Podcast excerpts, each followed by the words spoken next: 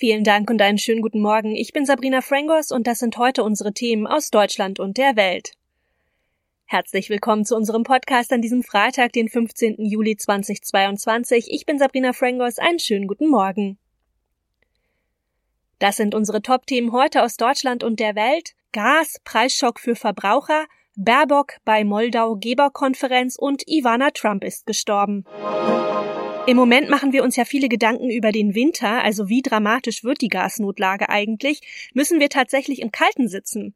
Ja, Fakt ist auf jeden Fall, Gas wird extrem teuer werden. Die Bundesnetzagentur rechnet ja sogar damit, dass sich die monatlichen Abschlagzahlungen für Gas im kommenden Jahr mindestens verdreifachen werden. Thomas Bremser mit den Infos aus Berlin. Welche Tipps geben denn Expertinnen und Experten, wie man leicht Energie sparen kann?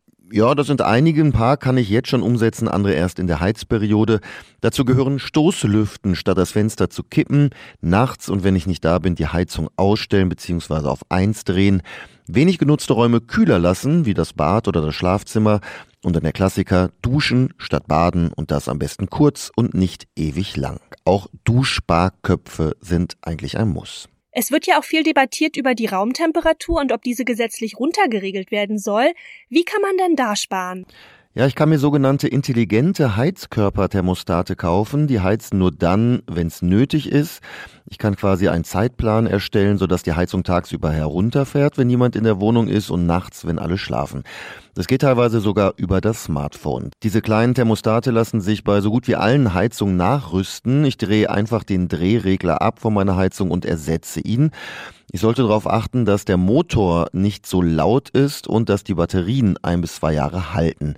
Es gibt äh, sehr, sehr viele Modelle, da muss ich mich mal informieren. So ab 20 Euro kosten die. Und was können denn Wohnungs- oder Hauseigentümer machen, um jetzt Energie zu sparen? Ich sollte mir dringend meine Heizungsanlage anschauen bzw. einen Experten holen. Sind die Rohre im Keller ordentlich isoliert oder kann ich die Anlage optimieren? Eine Studie der TU Dresden kommt zum Schluss, dass ich 10 Prozent des Gasverbrauchs im Jahr sparen kann, wenn ich die Kessel im Sommer abschalte. Jetzt habe ich als Eigentümer natürlich ein Interesse, Energiekosten zu sparen, als Vermieter eigentlich nicht, weil die Kosten ja der Mieter trägt. Die Bundesregierung prüft die Einführung einer sogenannten Teilwarmmiete. Ein Teil der Heizkosten würde da beim Vermieter bleiben, sodass auch der einen ja finanziellen Anreiz hätte, Energie zu sparen. Ja, apropos Vermieter, der darf die monatlichen Abschlagszahlungen ja nicht einseitig einfach erhöhen, aber wäre das nicht sinnvoll? Also ja, wer sich das leisten kann, der sollte mit dem Vermieter sprechen. Wenn beide einverstanden sind, können die Raten erhöht werden. Dann fällt der Schock bei der Nachzahlung nicht so heftig aus. Oder ich kann mir ganz bewusst einen Betrag im Monat zurücklegen. Eine Studie zeigt, dass aktuell viele unterschätzen, was da noch auf sie zukommen wird. Experten der Hertie School sagen deshalb, die Energieversorger sollten die Kundinnen und Kunden frühzeitig und regelmäßig informieren über Preissteigerungen.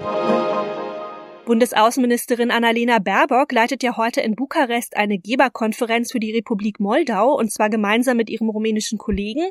Ja, Hintergrund ist natürlich der Krieg gegen die Ukraine, denn Moldau hat ja besonders viele Flüchtlinge aus dem Nachbarland aufgenommen. Dirk Zeitler weiß mehr. Moldau ist seit kurzem ebenso wie die Ukraine offiziell Kandidat für eine Aufnahme in die Europäische Union. Das 2,6 Millionen Einwohnerland versorgt seit Beginn des russischen Angriffs auf die Ukraine Ende Februar Hunderttausende Flüchtlinge. Flüchtlinge. Bezogen auf die Einwohnerzahl hat kein anderes Land mehr Flüchtlinge aus dem Nachbarland aufgenommen. Moldau fühlt sich selber von Russland bedroht, denn in dem Land gibt es mit Transnistrien eine Konfliktregion, in der de facto ein prorussisches Separatistenregime herrscht. Ivana Trump, die Ex-Frau des ehemaligen US-Präsidenten Donald Trump, ist im Alter von 73 Jahren gestorben. Das berichtet jedenfalls der US-Sender ABC unter Berufung auf eine Mitteilung der Familie. Ja, ein Statement gab es auch von Donald Trump bzw. von seinem Account auf der von ihm mitbegründeten Plattform Truth Social. Sören Gies mit den Infos aus den USA. Unsere Mutter war eine unglaubliche Frau, eine Kraft in der Wirtschaft, Weltklasse-Sportlerin, strahlende Schönheit und fürsorgliche Mutter und Freundin, heißt es wörtlich in der Erklärung der Familie. Auf Donald Trumps Account auf der Plattform Truth Social feiert der Ex-Präsident sie als wunderbare, schöne und erstaunliche Frau, die ein großartiges und inspirierendes Leben geführt habe. Die gebürtige Tschechin war von 1977 bis 92 mit Trump verheiratet. Aus der Ehe stammen drei der vier inzwischen erwachsenen Trump-Kinder, Donald Jr., Ivanka und Eric. In unserem Tipp des Tages dreht sich auch alles um Gas. Die Sorge ist derzeit ja groß, dass wir im Winter weniger Gas haben, als wir brauchen und dann eben Energie sparen müssen. Da stellt sich die Frage, ja, werden wir dann im Kalten sitzen? Hilfe kommt da jetzt aus Griechenland. Der dortige Tourismusminister hat nämlich in der Bildzeitung die Deutschen eingeladen, bei ihm im Land einen, ja, mediterranen Winter zu verbringen. Alexia Angelopoulou mit den Infos aus Athen. Die Griechen, die sind ja recht gastfreundlich, das wissen wir. Was steckt denn genau hinter dem Angebot des Ministers? Ministers. Klar, wir sind hier super gastfreundlich, das ist wohl wahr. Aber das Angebot vom Minister, das hat natürlich auch einen ganz handfesten wirtschaftlichen Hintergrund. Denn Tourismus ist die Haupteinnahmequelle oder eine der Haupteinnahmequellen Griechenlands. Und bisher aber nur in den Sommermonaten. Und im Winter sind dann wieder viele Menschen arbeitslos und haben kein Einkommen. Und da wäre es doch eigentlich klasse, wenn man einfach weiterarbeiten könnte. Denn die Ferienhäuser und Hotels und auch die Servicekräfte, die sind ja da. So ungefähr denkt sich wohl der Minister. Wie lebt es sich denn eigentlich so in Griechenland im Winter? Man hört ja auch immer mal wieder von Schnee auf der Akropolis. Also hier lässt es sich im Winter schon sehr gut aushalten. Jetzt vielleicht nicht gerade im hohen Norden im Land des Landes, wo es bergig ist und durchaus auch richtig stark schneien kann und kalt wird. Aber weiter südlich, zum Beispiel auf der Halbinsel Peloponnes oder dann ganz im Süden auf Kreta, da ist der Winter schon sehr, sehr mild. Da kann man durchaus im Dezember noch bei 20 Grad und mehr auf der Terrasse sitzen und grillen. Und auch wenn es dann mal schneit oder regnet, auf jeden Fall nicht in dem Umfang wie in Deutschland. Und wie schwer oder ja einfach ist es denn, in Griechenland als Ausländer ein Ferienhaus zu kaufen? Ja, also noch vor wenigen Jahren, da konnte man hier beim Hauskauf wirklich verzweifeln. Die Griechen, die waren ja geradezu berühmt dafür, dass es hier kein Katasteramt gibt. Aber das ist jetzt im Aufbau begriffen und auch schon ganz gut fortgeschritten. Und außerdem für den ganzen Papierkram, da muss man sowieso einen Rechtsanwalt bemühen. Der kümmert sich dann darum. Ein guter Tipp könnte vielleicht sein, wenn man sich gleich einen Makler sucht, der Deutsch spricht. Davon gibt es ja einige, die werben auch mit ihren Sprachkenntnissen. Und ansonsten, das Angebot, das ist eigentlich recht gut, würde ich sagen. Es heißt auch aus Immobilienkreisen, dass sich in den letzten Jahren immer mehr Deutsche in Griechenland einkaufen. Und wie sieht es mit den Mieten aus für mehrere Wochen, ja, oder gar Monate? Ja, das ist das eigentlich Charmante an der Idee des Tourismusministers. Denn in den Wintermonaten sind die Mieten für Ferienhäuser und Wohnungen definitiv günstiger, gerade weil ja viel weniger Gäste anreisen. In der Hauptsaison kann also eine schöne Ferienwohnung für zwei Wochen, sagen wir mal, durchaus 1000 Euro kosten. Und in den Wintermonaten wäre dieselbe Wohnung wahrscheinlich für weniger als die Hälfte zu haben. Und natürlich gilt auch, je länger man mietet, also über mehrere Monate zum Beispiel, desto günstiger wird es. Denn die Leute hier, die sind ja froh, wenn sie im Winter eine verlässliche Einnahme haben. Und das noch, noch keine Idee für die Freizeitbeschäftigung am Wochenende? Na, dann gibt's jetzt hier Abhilfe. Im Kino nimmt nämlich diese Woche ein Hollywood-Star Nachhilfeunterricht in Sachen Sex.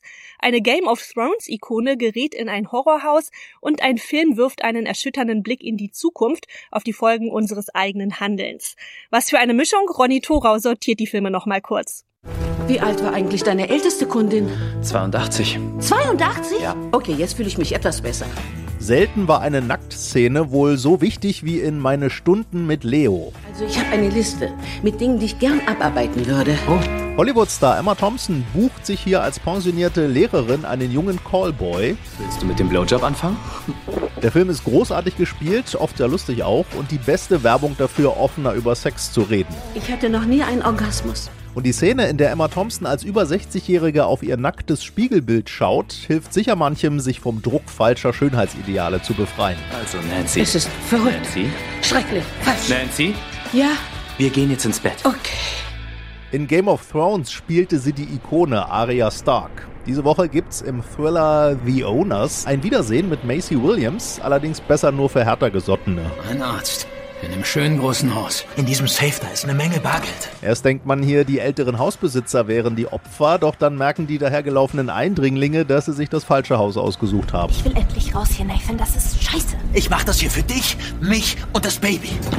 Kenner des Genres werden hier einiges zu früh erraten und Macy Williams spielt eher solide, aber für den Nervenkitzel zwischendurch reicht's. Wir müssen hier raus. Verdammt, wo seid ihr? Und eigentlich noch gruseliger ist die fiktive Doku Everything Will Change, die im Jahr 2054 spielt. Was ist das denn? Guck dir mal diesen Hals an. Das ist Giraffe. Die Menschen der Zukunft finden da heraus, warum es eine Generation vor ihnen zu einem massenhaften Artensterben kam. Was ist mit diesen Tieren passiert? Sie sind ausgestorben.